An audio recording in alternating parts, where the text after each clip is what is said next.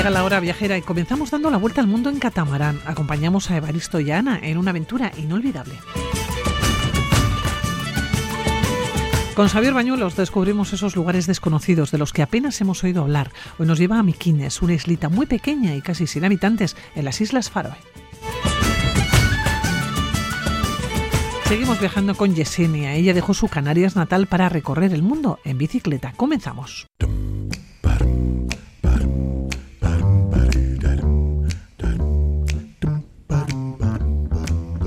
Trailers for sale or rent. Rooms to let 50 cents. No phone, no pool, no pets. I ain't got no cigarettes, oh, but Cuando se conocieron, se confesaron un sueño compartido, dar la vuelta al mundo a vela. Durante cinco años ahorraron para comprar un catamarán y en el 2002 salieron de Cartagena junto a su perra Luna.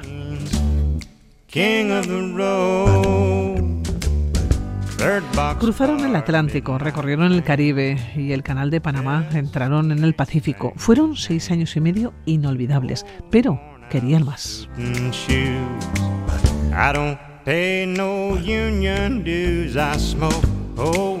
Tardaron dos años en preparar su nuevo proyecto. Vendieron el barco, compraron un camión todoterreno de 16 toneladas y ellos mismos lo modificaron para vivir en él y otra vez dieron la vuelta al mundo.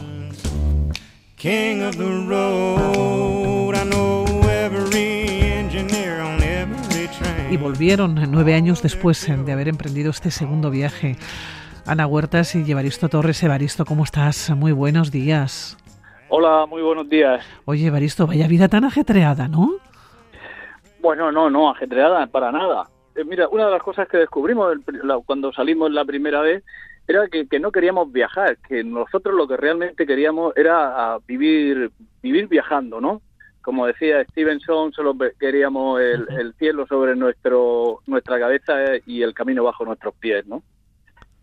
Oye, ¿cómo se recompone la vida cuando uno llega a casa después de tantos años eh, sin abrir la puerta? Quiero decir, son muchos. En un primer momento, seis años y medio. Esta última, nueve años. Son más de quince, ¿eh? Sí, bueno, la, no, la segunda fueron 11 años. Lo que pasa es que también estuvimos parados con la, con la pandemia, ¿no? Pero en total fueron 11 años. Y con el barco 6 años y medio, sí. Casi, casi 18 años por ahí. ¿Y, se llega a recomponer la vida? ¿O uno se reafirma más en que lo que quiere es eh, vivir viajando? Pues mm, al principio tienes la duda de pensar de que lo que tú querías era una cosa solo un poco no por, por hacer algo diferente en la vida que, un poco así por eso salimos y después te das cuenta que no, que tú realmente, lo, vamos, nosotros lo que queríamos era hacer esto en la vida y, y, y, cuando cuanto más viajamos, más nos reafirmamos y más queremos estar como, como, como empezamos, ¿no? Hace, pues yo empecé con 48 años, ya tengo 68, hace 20 años. Aunque anteriormente había hecho muchas, bueno, había hecho expediciones de montaña por todo el mundo, había corrido rally, organizaba eh, rutas por el desierto, pero bueno, mira, ahora estoy aquí encima de, mi barco, aquí en Mazarrón, que estoy terminando de equiparlo. ¡Qué maravilla! Y, si Dios quiere, a primero de junio salimos de nuevo. La ¿cómo se ve el mundo desde el mar, en un velero? Eh, no sé, entiendo o intuyo qué sensación de libertad. Bueno, es que eso justamente es la, la, sensación de libertad, yo creo, más, más grande que hay, porque mira, eh, en un velero el, el, viento infla las velas y es lo que, lo que te transporta, ¿no? El sol con las placas solares tiene energía. Con esa energía tiene una potenciadora que, te da agua. Y, y, el mar, pues, es, la despensa más grande que hay de, proteínas, ¿no? O sea que es que te falta muy poco y es siempre estar en contacto con la naturaleza. Lo que pasa es que también eh, la naturaleza, eh, cuando se pone dura, eh, es bastante jodida. es como fue cruzar el Atlántico, Evaristo.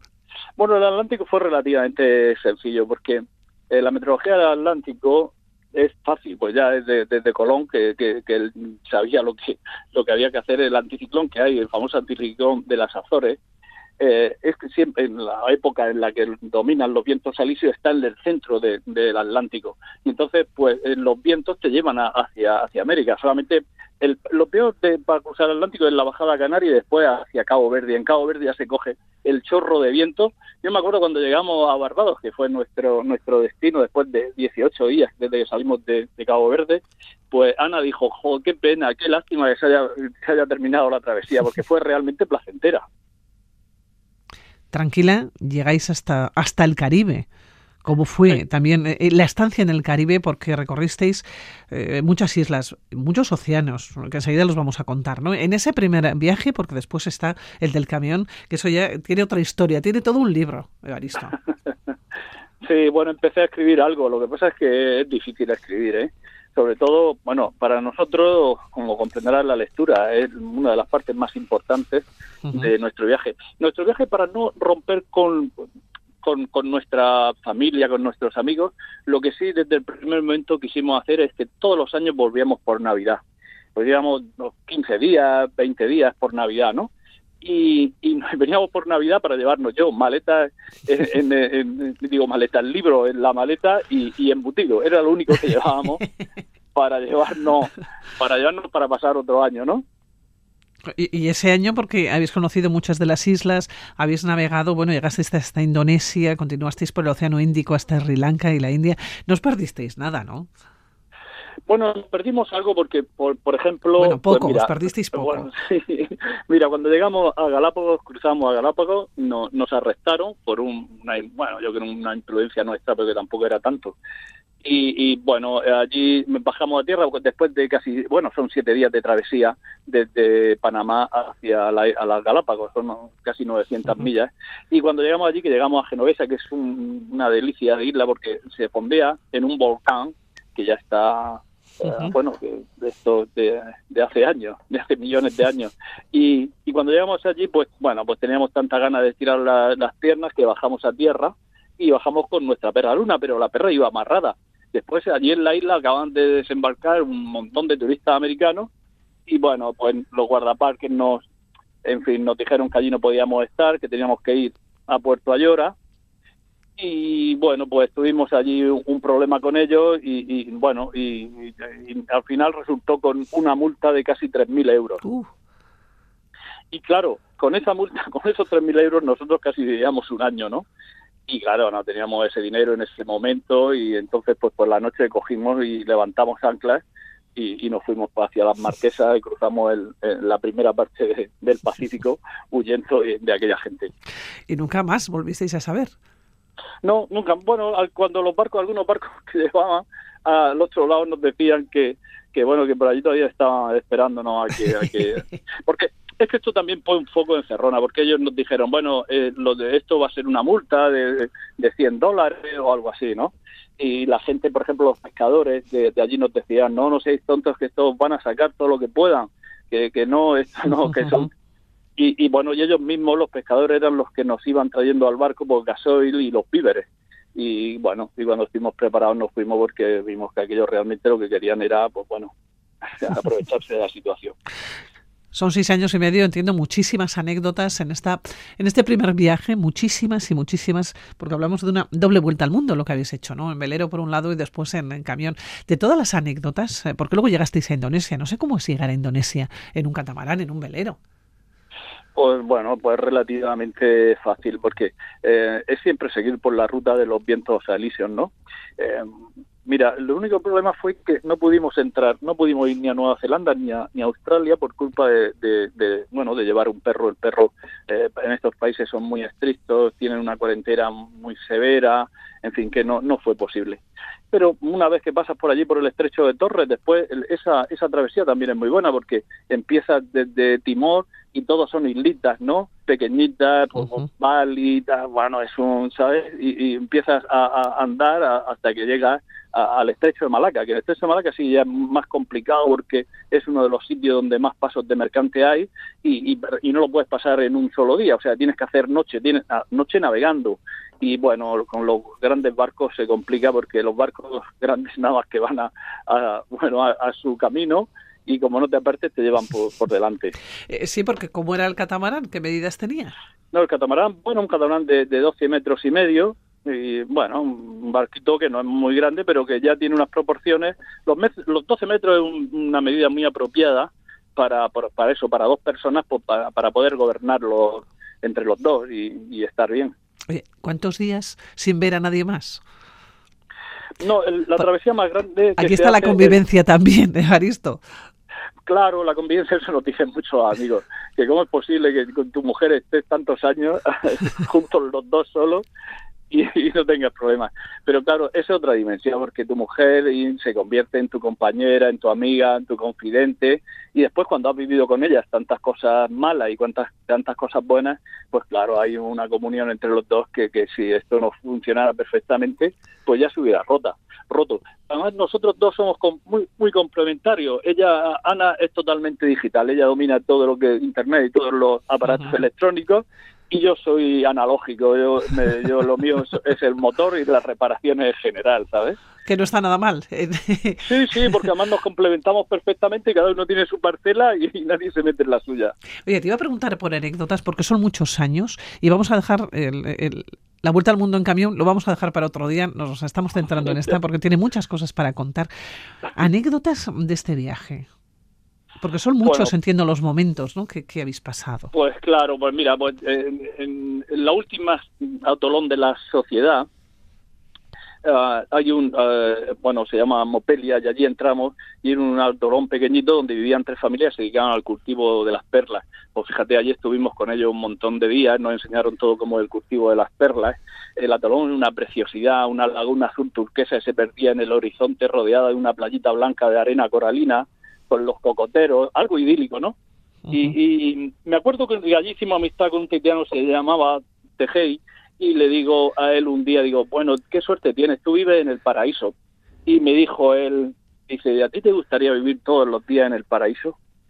Y, bueno, aquello se me dejó grabado. Después, leyendo a Stevenson, decía algo muy parecido y decía el habitante de Londres, eh, esto lo decía cuando llegó a las marquesas de Stevenson en 1889, y decía, el habitante de Londres tiene cierta variedad en sus placeres diarios, mientras que el de las marquesas se encamina hacia la tumba en una igualdad uniforme, ¿no? Y eso debe ser terrorífico también, claro. Todos los días pasen iguales, por muy bien que esté en, en un sitio idílico, ¿no?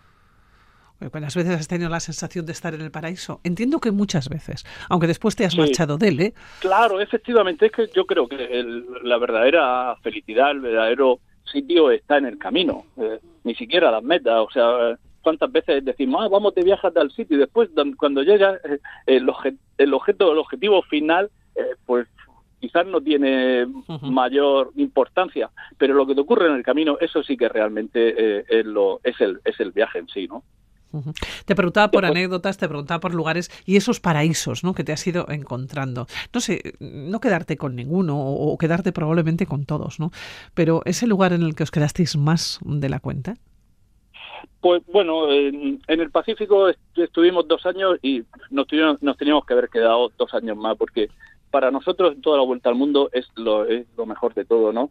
Pues desde las eh, marquesas Tuamutu, Sociedad, Fiji, Tonga, Vanuatu, Lucia, es que eso es, eso para nosotros eso primero porque hay muy poco turismo el turismo allí es muy caro es muy difícil está muy lejos y después porque hay muchísimas muchísimas islitas vírgenes y, es un sitio totalmente idílico. Después cuando estamos en, el Índico por ejemplo pues la época de lluvia pasamos tres o cuatro meses en Bali pues también, bueno, pues imagínate vivir en Bali allí.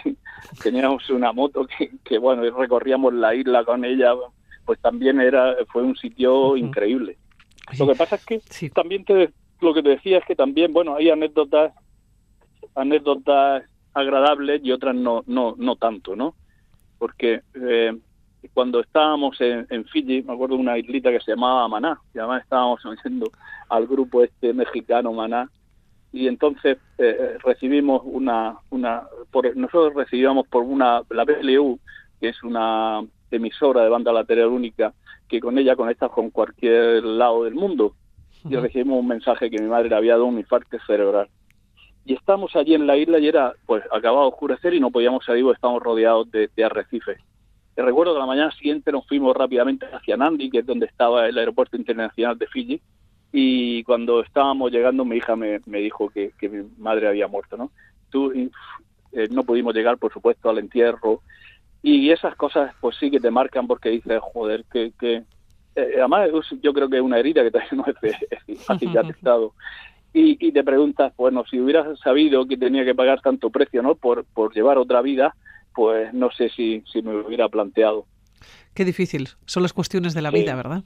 Sí, eso, eso, eso, es muy difícil. Sí, sobre todo mi madre era una persona extraordinaria.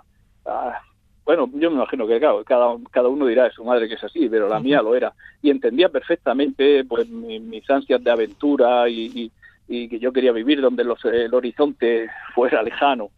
Y, y, me acuerdo que muchas veces cariñosamente me decía, dice, tú, tú es que deben de entender que, que, no eres ni un buen hijo, ni un buen padre, ni un buen marido. Y bueno, ella lo decía con todo el cariño, pero claro, no era el ejemplo a, a seguir de lo que se, de lo que de, de, lo que es la normalidad de estos tres estados, ¿no? Bueno, por el Mar Rojo entrasteis en el Mediterráneo y llegasteis de nuevo a Cartagena, ¿no? Después de seis años y medio inolvidables, sí. con sus cosas buenas y sus cosas malas, ¿no? Claro, claro. Bueno, cuando llegamos a Cartagena, yo creo que ya incluso antes de entrar a Cartagena, imagínate que acabas de hacer una de las aventuras más grandes que se puedan hacer en, en, en la tierra, eh, de haber vivido así, pues cómo te puedes integrar de nuevo en la sociedad, ¿sabes? Eh, en la rutina diaria, en los informativos de televisión, que, que es lo mismo de siempre, eh, estar pendiente de, de, la caja tonta, todo eso para nosotros no, no era posible ya. Y, y, bueno, pues entonces pues ya vendimos el barco, que, que, que nos costó uh -huh. mucho porque uh, el barco el barco tiene un alma, es algo más que un coche o que otro objeto, ¿no? Porque como te ha salvado de muchas, pues lo tienes como si fuera otro otra otro más de la tripulación y bueno pero lo teníamos que vender porque en aquel momento pues tampoco teníamos posibilidades de, de seguir con él y, y, y, bueno con ese dinero lo que hicimos fue comprar el camión y, uh -huh. y, empezar con la ilusión de otro nuevo proyecto y dos años después pues partimos de nuevo bueno pues Evaristo eh, quedas conmigo la próxima semana y hablamos vale. de la segunda vuelta al mundo en camión vale, como, como, como tú quieras, está bien, me parece, me parece bien. Bueno, pues Evaristo Torres, decir a los oyentes eh, que esta aventura, esta doble aventura la pueden seguir, ¿no? Si entran en internet y ponen jornadas y a ti de los grandes viajes, se van a poder encontrar con la aventura, con esta doble vuelta al mundo en velero y en camión, con Evaristo Torres, con Ana Huertas. Evaristo, pero tú tienes una cita conmigo la próxima semana y hablamos de, de, de, del camión, porque aquí 11 años, para que se hagan una idea, ¿eh? La primera, seis años y medio, la segunda, once. Evaristo, un placer. Gracias. Muchas gracias a ti. Venga, hasta luego.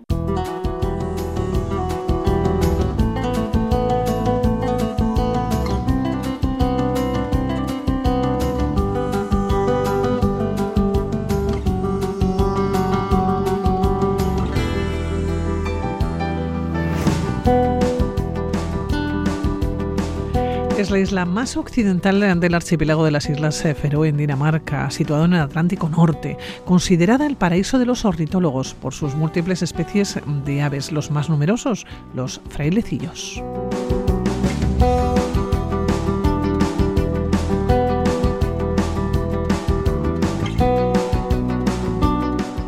En la isla se encuentra un único poblado llamado del mismo nombre, Miquines, y es conocida como la increíble isla europea de los frailecillos en las Islas Feroe. Xavier Bañuelos, siempre buscando esos lugares diferentes, recónditos, donde apenas vamos porque no conocemos. ¿Cómo estás, Xavier Egunon? Buenos días. Eso, Egunon. Sí, pero tremendamente atractivos, ¿no? Y que tienen siempre algo, algo especial que, que mostrarte. Bueno, ¿dónde está exactamente la isla de Miquines? ¿Cómo llegamos allá? Porque es una de las más apartadas de las Islas Feroe. A ver, eh, las Islas Feroe es un archipiélago eh, ahí en el Atlántico Norte, entre el Mar del Norte y el Mar de Noruega. Está entre las Islas Shetland e Islandia. ¿eh? Tiras de hacia el norte Inglaterra, Escocia, Orcadas, Shetland, Faroe o Feroe e Islandia. ¿no? Son 17, 18 islas, de las que bueno, 17 están habitadas. Y, y, bueno, aparte de las 17 de las 18 islas, hay un montón de islas más pequeñitas, islotes y demás. ¿no? Es una región autónoma que pertenece a, a Dinamarca y tiene alrededor de unos 50.000 habitantes más o menos. Bueno, Oye, pues, Xavier, por cierto, hay que decir que el conjunto de las Islas Feroe es uno de los archipiélagos más recóndito también de Europa.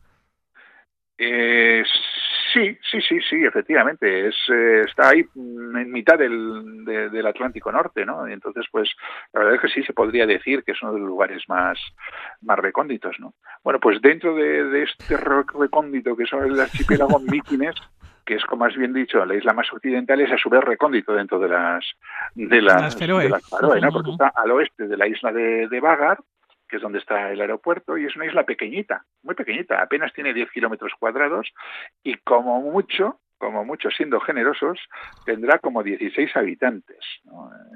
En realidad eh, es, es ¿cómo diría yo? No es una isla, son dos, o es una isla y un islote unidos por un puente, ¿no? Está la isla de Mykines y luego Mykines-Holmur, aunque en realidad, bueno, este islote está separado por un pequeño estrecho, eh, no sé, que tendrá 20 metros, ¿no? Entonces, prácticamente siempre se habla de Mykines como, como una, sola isla, ¿no? ¿Cómo llegamos allá, claro? cómo llegar. Sí, por barco, helicóptero. Aparte, de nadando, quieres decir, no, no es recomendable nadar. por el frío y eh, porque. El agua fría, ¿eh? Sí. Sí, sí, no, y aparte que el mar suele estar por allí picadito. A ver, ¿cómo llegamos? Pues eh, hay dos formas de llegar, que es en barco y en helicóptero. ¿Y a cuál de las dos más chula? ¿No? Eh, a ver, lo normal es ir en barco. ¿Eh? cuando vas tú de, digamos, de turista, de visitante. ¿no? Es un barco pequeño, eh, las plazas se llenan enseguida, hay que decirlo, con lo cual vamos a tener que planificar ese viaje, porque si no... Y aparte que el tiempo es muy cambiante, entonces puede ocurrir que tengas plaza y que ese día te digan, ah, se siente, no podemos ir porque hay unas horas de 5 metros. ¿no? Entonces hay que siempre que jugar con, con días y con tiempo suficiente para que te pueda ocurrir una cosa, si, si te ocurre una cosa de estas, tengas flexibilidad. Entonces hay que ir con tiempo para sacar el billete y con cierta flexibilidad. El barco sale del puerto de Sorbagur, en la isla de Bagar, y más o menos en 45 minutos eh, llegas. La otra posibilidad, en helicóptero. Es un helicóptero que es servicio público en las Islas eh, Faroe. Es decir, lo cogen normalmente los habitantes del archipiélago. Tiene ocho plazas y siempre, siempre, siempre tienen prioridad los habitantes de las islas. Es decir, que tú vas a poder montar en ese helicóptero si hay alguna plaza libre. Es decir, si algún paisano no quiere ir de isla a isla en, helicóptero. ¿no? ¿Qué pasa? Lo mismo, que como el tiempo es muy cambiante, puede ocurrir que tengas plaza y no salga. Por lo tanto, nuevamente, previsión y flexibilidad. ¿Llegas ya? Sí, llegas al pueblo de Bikines. ¿Cómo es? A ver, eh, el pueblo de Bikines es un pueblo pequeñito, típicamente feroés con eh, sus casas, sus tejados a dos aguas, empinadas para, para la nieve. Eh, o sea, es un, es un pueblito normal, muy pequeñito. Y en realidad, digamos que hay poco que hacer. Hay poco que hacer. ¿Qué vas a hacer en Mítines? Tanto en el pueblito como en la isla. Pasear. Pasear, disfrutar de la soledad, que bueno, a mí por ejemplo me encanta, eh, situarte en un acantilado y perder la mirada en el horizonte. Allá hasta donde llegue, te llegue la vista, eh, jugar con el vértigo en los acantilados, tumbarse en la hierba si tienes buen día y no está mojada, y sobre todo ver aves, muchas aves, miles de aves. Frailecillos. No solo, no solo. ¿eh? No hay coches en la isla, quizás hay algún tractor pues por la, para labores agrícolas, pero no hay ni un solo coche. Y bueno, luego pues sí, darte un paseíto por este por el pueblito, ¿no? que es un puñado de casas, como digo, de colores y, tejados de punta en punta y cubiertos de, hierba. ¿no? Entonces, claro, mm, esto es lo que vas a hacer. ¿no?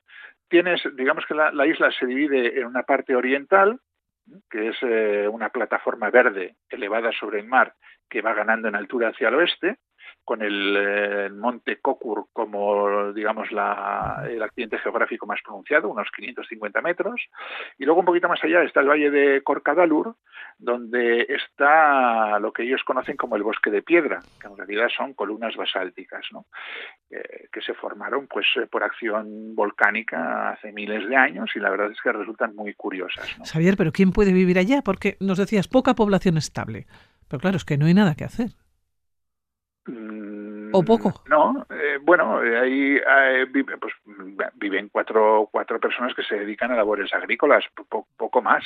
y, luego, ah, bueno, lo que pasa es que luego sí que es verdad que en verano va más gente, tampoco una exageración, pero sí que va más gente a pasar allí cuando ya el, clima es un poquito mejor y tal, pues la gente que tiene casa, pues va allí a, descansar. A, pasar el, verano, ¿no? entonces, pues bueno, y luego también, pues bueno, otros faroeses que van a, hay, hay un, hay un albergue, entonces, eh, que van al, albergue a pasar unos días y tal, y, ya está, ¿no? O sea, entonces, realmente, eh, pues bueno, tienes esto, ¿no? Este, este vallecito en el Riachuelo con, con el, eh, el monte Nucur allí, ¿no? Y luego la parte occidental, que es una especie de tobogán, es curioso, es bonito, la verdad, que se levanta hacia el norte, ¿no? Y luego se precipita en el mar, en unos pedazos acantilados que caen ahí al vacío, ¿no? Y luego está, está el, el cañón, que hemos dicho antes, este, este estrecho, ¿no? Que ellos llaman Hornby que, es salvado por un puentecito que nos separa de, de Holmur. Entonces tú vas por allí, vas hacia, hacia el oeste, llegas al puentecito. Ellos, así en, una, en un alarde de bilbainismo, dicen que es el único puente que cruza el Atlántico. Hombre, literalmente, efectivamente, es así, porque el Atlántico pasa por debajo, ¿no? Y, bueno, llegas allí a, la, al peñón, más de este peñón troza de, de, roca en realidad, que es Mijines Holmur, ¿no? Eh, pero es precioso, es una sensación increíble, ¿no? Sobre todo llegas, cuando llegas al oeste, llegas allí arriba hasta el faro, ¿no? Y sobre todo, es muy bonito porque es que estás absolutamente rodeado de árabes. Digo, digo de, de, árabes, perdón. De aves. De aves, de aves, ¿no? Sobre todo si llegas, por ejemplo, en época de donde está, digamos, en ebullición la cría, que suele ser, por ejemplo, finales de mayo, junio, principios de julio, aquello es una locura, es una locura. ¿eh? Tienes colonias de fulmares boreales, colonias de alcatraces atlánticos, colonias de paíños europeos, colonias de, de gaviotas tridáctilas. Puedes llegar a ver eider común y eider real, que no son fáciles de ver eh, págalos de, diversas especies, tanto los eh, corarius o como los eh, cazaracta, es decir, que, son distintos tipos de, págalos, charranes árticos, pero sobre todo, sobre todo es un paraíso de frailecillos. Que, que, es un pájaro que, por otro lado, yo te diré que a mí me encanta, me encanta, ¿no? Y los hay por decenas de miles, o sea, llega a haber tantos que eh, en algunos momentos que se echan todos a volar, bueno, todos son muchos a volar, ves una nube negra alrededor de, la isla, que es increíble. O miras hacia el mar cuando están pescando y están posados sobre el agua, y dices, ¿y aquello qué es? ¿No? Es como si le hubiera salido al mar un sarpullido inmenso de, de granos negros, ¿no? Que es como se ve, porque sobre todo el frailecillo es negro por arriba eh, blanco por el, por el pecho y luego tiene ese pico tan característico eh, lleno de color, ¿no? Que es, eh, entonces, claro, la verdad es que es absolutamente increíble. Y como además, como además no tienen miedo al ser humano, porque el ser humano no les hace absolutamente nada, te puedes acercar. A ver, yo he estado allí sentado tranquilamente haciendo fotos a frailecillos a escasamente medio metro. Pero bueno, te sientas y se acercan. sí, no, no se mueven o sencillamente te sientas y pasan al, alrededor tuyo, vamos, no es, no es ningún problema. Termina siendo o formando parte de, del paisaje. Precisamente para ir a Mequines lo que tienes que tener muchas ganas de, descansar, entiendo, de ver unos paisajes eh, muy diferentes y, por supuesto, de ver estos animales. Sí, sí, sí, eso es, a ver, yo creo que eh, efectivamente ver la, la bifauna es uno de los alicientes principales de, de, ir a Míquines, claro, sí, sí. Aparte que es, como te digo, es muy bonito, ¿eh? porque estos, además los fallecidos son muy simpáticos. Yo suelo decir que son aves que parece que cuando se echan a volar se suicidan, ¿no? Porque son como muy torpones, parece, ¿no? Cuando, cuando van, luego, luego en el, en el mar y buceando son, son como relámpagos, son como pingüinos, ¿no? De hecho, es muy bonito cuando les ves salir del agua con un montón de sardinillas colgando del pico, ¿no? Y llegan al nido, que además es curioso, porque los nidos son agujeros en la tierra, es como si fueran conejos, pues igual, ¿no? Entonces hacen un agujero en la tierra y se, se meten. Entonces es todo, es todo como muy chulo, ¿no? Y sobre todo por esa cercanía que, que tienes, que no siempre hay oportunidad de observar fauna y avifauna tan tan cerca como en estas islas, ¿no? Entonces, la verdad es que a la, al, de luego a quien le guste las aves es un disfrute absoluto, ¿no? Recomiendo. Que ahora mismo las personas que nos estén escuchando y que tengan opción ¿no? para abrir el ordenador, eh, busquen Miquines eh, con Y y se van a encontrar con unos paisajes, yo creo que, diferentes, son unos paisajes además eh, muy vírgenes, son paisajes que se ven, que se ve perfectamente en las casas, muy poquitas casas. Y por supuesto los animales no podían faltar. Por cierto, que vemos un faro también de 1909, es lo que la, imagen ¿no? que nos lleva cuando, cuando es muy bonito cuando, cuando tú cruzas el, el, puente y ves allí a la derecha el faro que está justo encima del acantilado y empiezas a caminar, ¿no? Y te vas acercando poco a poco, poco a poco al faro y cada vez vas sintiendo más cerca además a los frailecillos que anidan eh, por miles en, en, esa zona, ¿no? Entonces ese conjunto, ¿no? Con ese azul profundo del Atlántico Norte, que es un, es un azul poderoso, es un azul intenso, ¿no? No, no, es, un, no es un azul, no es un azul eh, caribeño, no, no, no, es un azul potente de estos que dices, uff, esto es un deep blue, ¿no? Que dicen los los ingleses, ¿no? Y dices, ¡buah, esto es terrible, ¿no? Y además soplará un poquito de viento seguramente, quizás hayas, eh, te pasen cuatro estaciones, porque el clima es tan variable que, bueno, pues puedes tener cuatro, cinco, seis estaciones, ¿no? Todas las estaciones que quieras en el mismo día. Entonces, no, sé, es un conjunto precioso, todo praderas, ¿no? Muy poquitos árboles, son todo, todo praderas, ¿no? En una, una orografía, pues muy, muy accidentada y además ya lo has visto según llevas, según llegas a, a Míquines, ¿eh? porque el trayecto en barco, o sea, el trayecto en helicóptero es bonito, ¿no? Por lo que ves desde, desde el aire y bueno, siempre es una visión, visión, diferente a la que estamos acostumbrados, pero en barco es precioso, ¿no? Porque se atraviesa el eh, Sorbasfjordur, que es lo que separa de, de Bogar, y entonces se dejan a babor los islotes de Tinholmund, por ejemplo, que parece literalmente un dragón que está apareciendo, que está surgiendo del agua, eh, y luego también el islote de, de Gasholmur, con un mar ceñudo, eh, muy profundo, como digo, muy, muy azul profundo, y además que contrasta bestialmente con los verdes de, las praderas. ¿no? Xavier, ¿cuánto tiempo tenemos que dedicarle a la isla? Porque da la, impresión que en ese ferry hay personas que van a la mañana y se van a la noche. Sí, sí, en realidad yo creo que con un día vale. Eh, mm, eh, a ver, esto es como todo, ¿no? Depende eh, lo que te guste en estos lugares. Yo personalmente haría una noche allí. Vas, estás tranquilamente, vas a ver las aves, te vas después al, al albergue tampoco es, eh, hay que andarse con, con tiempo, ¿eh? sobre todo si vas en verano para poder eh, para poder eh, tener plaza en, en, el albergue. Entonces, bueno, vas allí, compartes con la gente, igual hay tres o cuatro personas con las cuales puedes charlar, no hay problema, hablan inglés prácticamente todos. Entonces, bueno, y luego al día siguiente dedicarle un poquito más de tiempo a toda esa parte, digamos, oriental, ¿no? Ir subir hasta, hasta el monte, bajar al bosque de piedra, en fin. Eh, yo diría que dos, pero sí que es verdad que en realidad con un día vale, porque es muy pequeñita. Entonces, pues bueno, te, tú desembarcas en, un, en una especie de puerto. Digo una especie de puerto porque la verdad es que es tan pequeñito que yo ni me atrevería a llamarle puerto, ¿no? Y aparte que no te creas que es tan fácil eh, atracar allí, hay que hacer un poquito de equilibrio para desembarcar. Pero bueno, eh, ya desembarcas allí rodeado de una colonia además de fulmares que están en el mismo puertecito, ¿no? Y subes hacia arriba, te das un paseíto por el pueblo y a lo normal suele ser ir, digamos, hacia occidente, hacia la zona de, del faro, ¿no? Cruzar el, el puente, ¿no?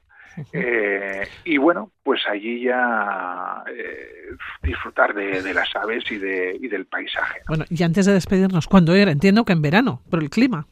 Sí, sí, sí, sí. Ya sí, yo creo que, como he dicho antes, yo creo que lo mejor sería finales de mayo, junio. Yo creo que el mejor, el mejor mes es junio. Que tiene mucha luz. Tiene mucha luz, el clima es un poquito más estable, eh, y luego es que está plagado de aves, o sea, es la época de nidificación y de destacar las crías, y entonces pues aquello es un auténtico jolgorio. Xavier, seguimos descubriendo lugares recónditos, difíciles eh, de llegar, bueno, difíciles, son fáciles de llegar, pero que no se nos ocurren porque no los conocemos, y nosotros aquí se lo ofrecemos en Aventureros. Xavier Bañuelos, un abrazo. Pues nada, nos vemos. Vale. agur.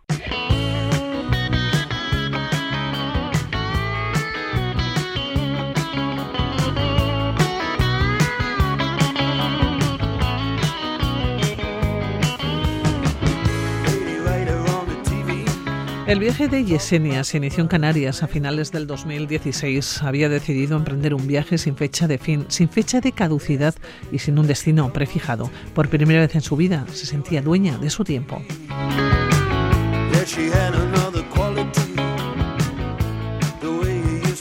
Primero visitó las ocho islas eh, para conocer bien su tierra y el siguiente paso era Europa, una primera etapa en la que fue tomando confianza y acostumbrándose al viaje.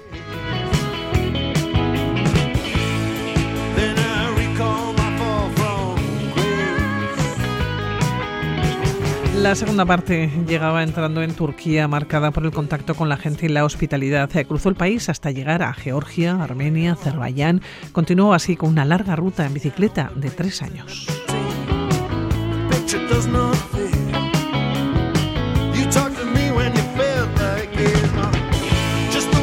Yesenia Herrera, ¿cómo estás? Eh, muy buenos días.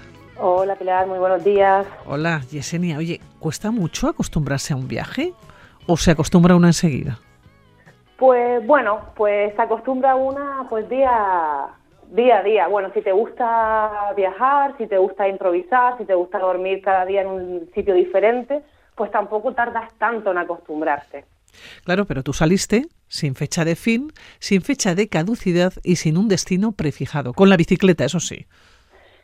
Sí, la verdad es que, hacía mucho tiempo que yo quería hacer un viaje pues sin fecha de fin, ¿no?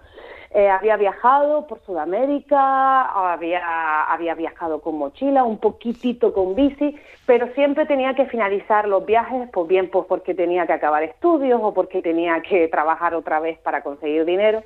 Entonces pues tenía como un sueño de hacer un viaje que no tuviese una fecha en la que yo tuviese que volver, sino que un poco sobre la marcha fuese decidiendo. Oye, ¿cuánto tiempo por Europa dando la vuelta? Porque primero visitaste las ocho islas de tu tierra, de Canarias, pero siguiente paso ya era pasar a Portugal, eh, cruzar España, camino a Francia y seguir Croacia, Albania, hasta Grecia, ¿no? Esa fue esa primera etapa. ¿Cuánto tiempo? Pues mira, ahora me coges desprevenida. O sea, ¿cuánto tiempo? Yo empecé que en agosto eh, cogí ese barco a Huelva y empecé subiendo por Portugal eh, digamos que en diciembre estaba por Italia, febrero estaba por Grecia, yo creo que por marzo entré en Turquía. Entonces, digamos que de agosto hasta marzo estuve por Europa. Oye, le diste caña ¿eh? a la bicicleta. Bueno, le di caña, pero según cómo se mire, ¿eh? porque realmente yo me considero una cicloviajera que va bastante despacio. A veces digo que, que parece que pedaleo, pedaleo hacia atrás, ¿no? Porque, porque ya ves tú, tardé tres años en llegar a Bangladesh otra persona a lo mejor hubiese tardado un año. Pero bueno, mi filosofía de viaje y mi filosofía de vida es ir con la calma, despacio, disfrutando de cada momento, de cada experiencia. Y entonces pues había días que, que no pedaleaba o pedaleaba solo 10 kilómetros. Oye, si te pregunto por Europa, ¿qué idea se te ha quedado o qué recuerdo tienes?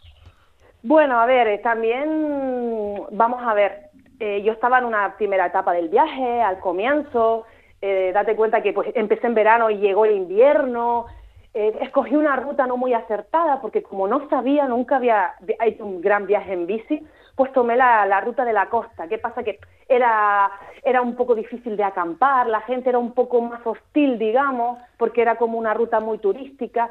Entonces, digamos que mi paso por Europa fue eh, una etapa, una etapa más introspectiva, porque yo también estaba un poco más para adentro y claro, y un poco no pedía tanta ayuda, era como más autosuficiente, yo cada noche me buscaba la vida para dormir y entonces fue ya como mi, mi paso ya a Turquía que, que, mi viaje pues cambió un poco, ¿no?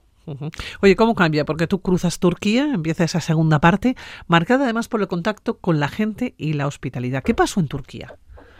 Pues claro, pues así mismo. Entonces, al final haciendo un viaje en bicicleta, como vas tan despacito y cruzando fronteras, cruzando culturas, de, de poquito a poco, em, el shock cultural no es tan grande, ¿no? Siempre digo que al final coger un avión de un punto a otro, al final es como algo como muy violento, digamos, muy, muy fuerte. En bicicleta vas saboreando poquito a poco los cambios. Entonces ya en Grecia noté alguna diferencia, a, pesar de que compartimos mucha cultura, ¿no? Pero ya en Turquía fue como la diferencia pues más grande. De repente, pues un país musulmán, tenemos muchos prejuicios eh, sobre el Islam, eh, pero claro, me sorprendió porque no tenía ni idea de que Turquía era un país tan hospitalario, ¿no? La gente, eh, hice casi toda Turquía con otra chica, otra cicloviajera que viajaba sola, Sara de Galicia, y la gente pues nos invitaba casi cada día pues a dormir o nos invitaba a té y era como que disfrutaban de ese intercambio, ¿no? de esa hospitalidad. Y eso para mí fue como, como un choque. La Turquía es un país muy grande, pero es un país también de paso para otros países ¿no? asiáticos. Eh, llegaste hasta Azerbaiyán.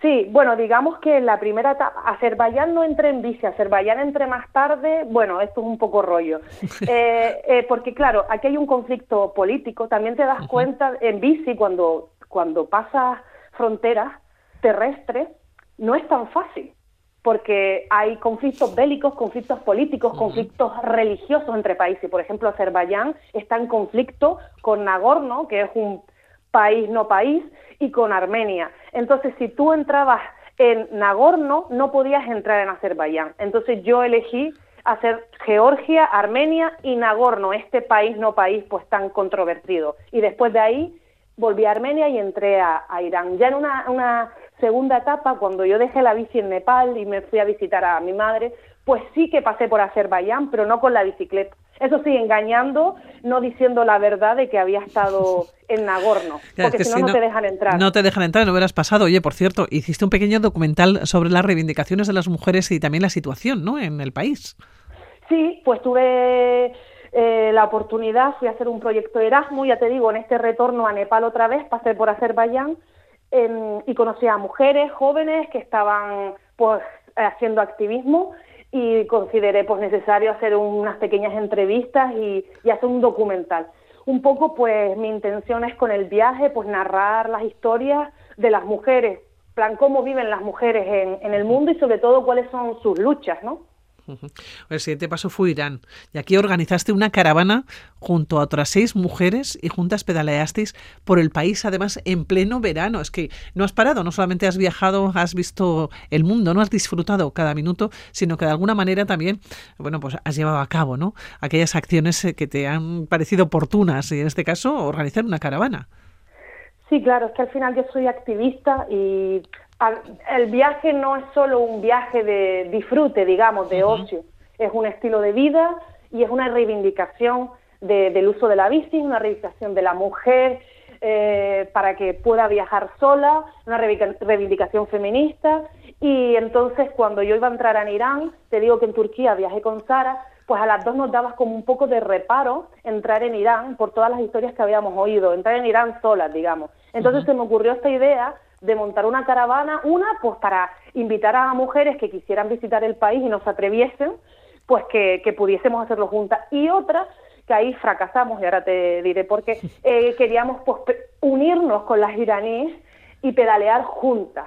¿Qué pasa? Que esto fue nuestra idea y nuestra intención y de hecho pensábamos que iba a funcionar. Estuve en contacto con varias iraníes que se iban a unir a la caravana. Era todo perfecto, pero claro, al final la realidad en Irán es otra. Las mujeres no tienen tanta libertad o no tienen casi libertad de hacer un viaje sin presencia masculina, digamos. Una mujer en Irán no puede viajar sola, salvo con una autorización, es como mucho más complicado. Entonces, al final, por una cosa por otra, no, no se sumaron las iraníes. Por cierto, la experiencia, el calor, creo que fue una dura prueba, ¿no? Eh, para vosotras, viajabais en bici. Sí, esto verano? fue, sí, bueno, fue ya septiembre, pero hacía mucho calor, habían zonas en Irán que, que, que pues hacía como temperaturas de cuarenta y pico grados y alguna de nosotras nunca había viajado en bici, ¿no? Porque la caravana fue como un llamamiento a todas, ¿no? No era no había un requisito de que tuvieses experiencia con la bici o bueno, entonces vino vino una una de una, una chica que tampoco eh, estaba acostumbrada a viajar en bici. Y no solo ella, sino yo también que estaba acostumbrada, eh, pasábamos mucho calor. Entonces decidimos hacer como un mix, ¿no? Y hacer autostop. En Irán es muy fácil, ya porque todo el mundo sabe que es un país súper hospitalario, les encanta recibir a, la gente que está viajando y entonces era muy fácil hacer autostop. Date cuenta que éramos seis, con nuestras seis bicis, con nuestros bártulos y todo. Entonces a veces nos dividíamos eh, tres y tres, hacíamos, bueno, tú paras una pick-up y yo paro otra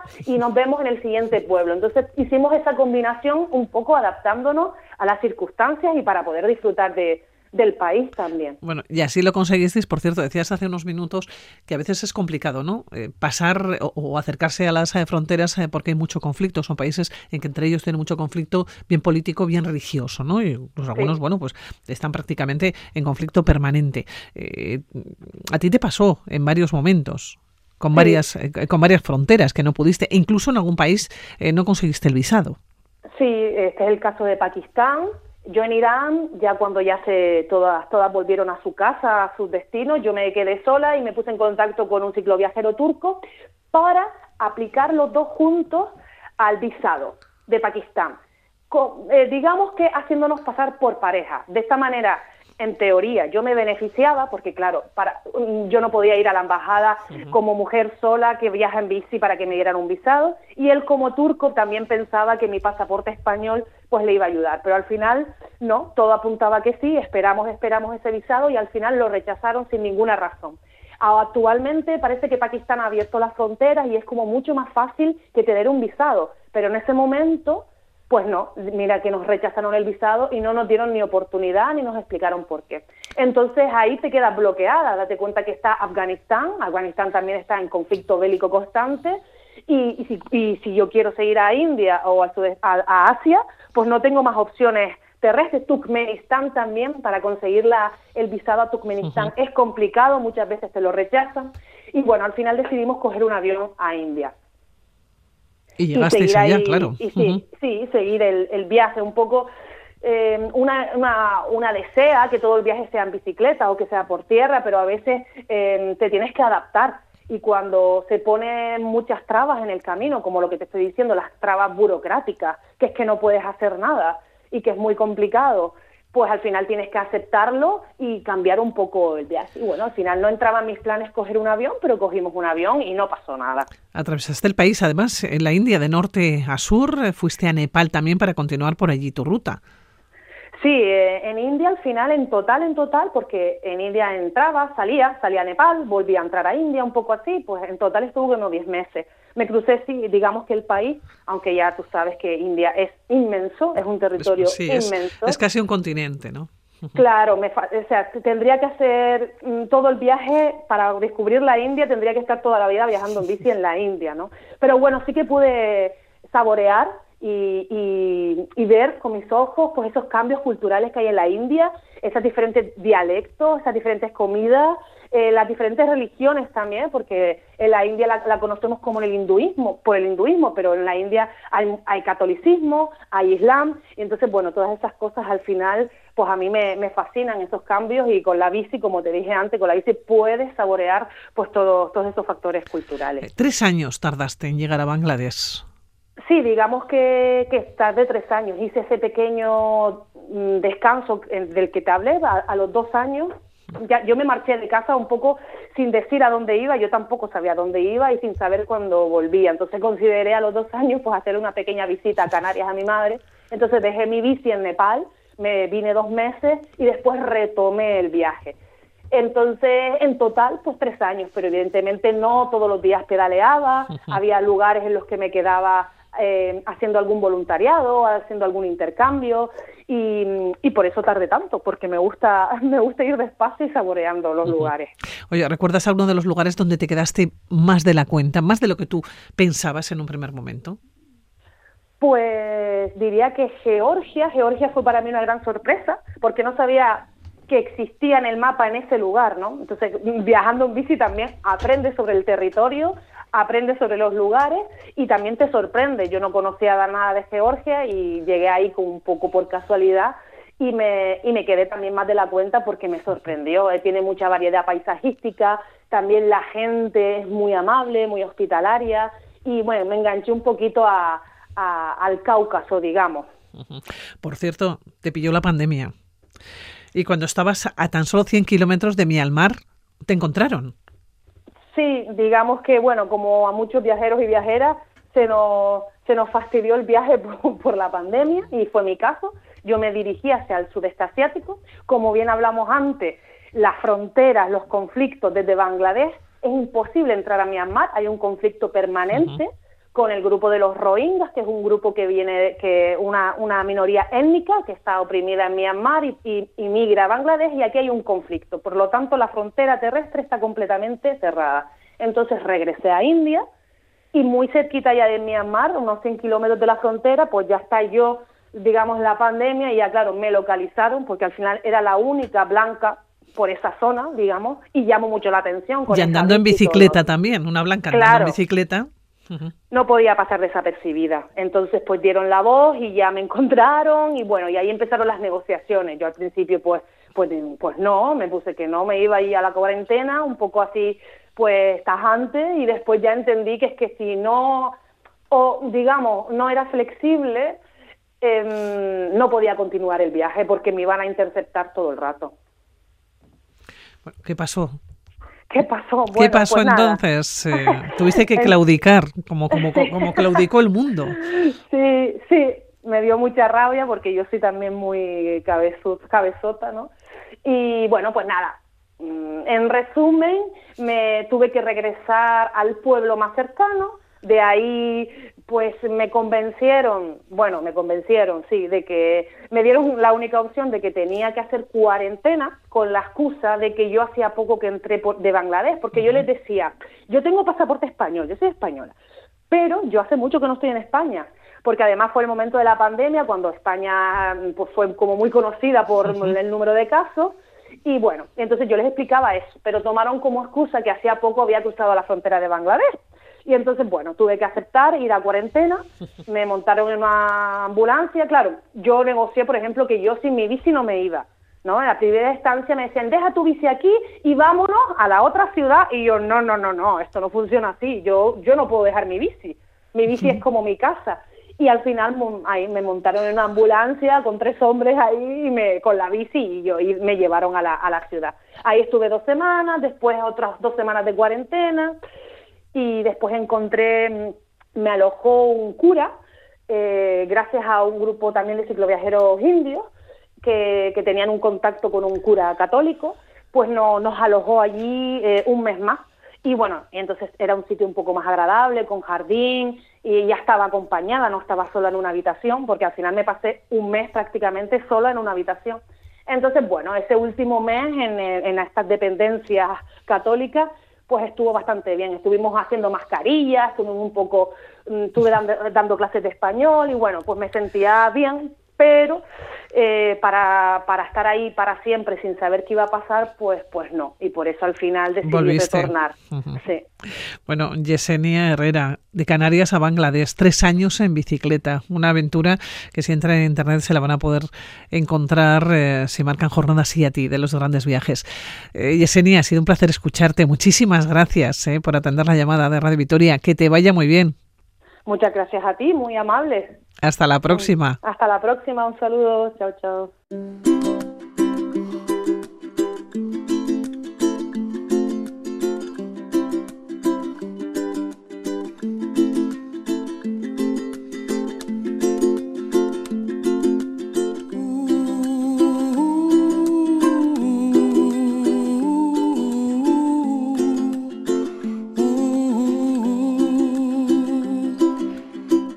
La música despedimos al mundo de la aventura. Volveremos dentro de siete días. Que disfruten.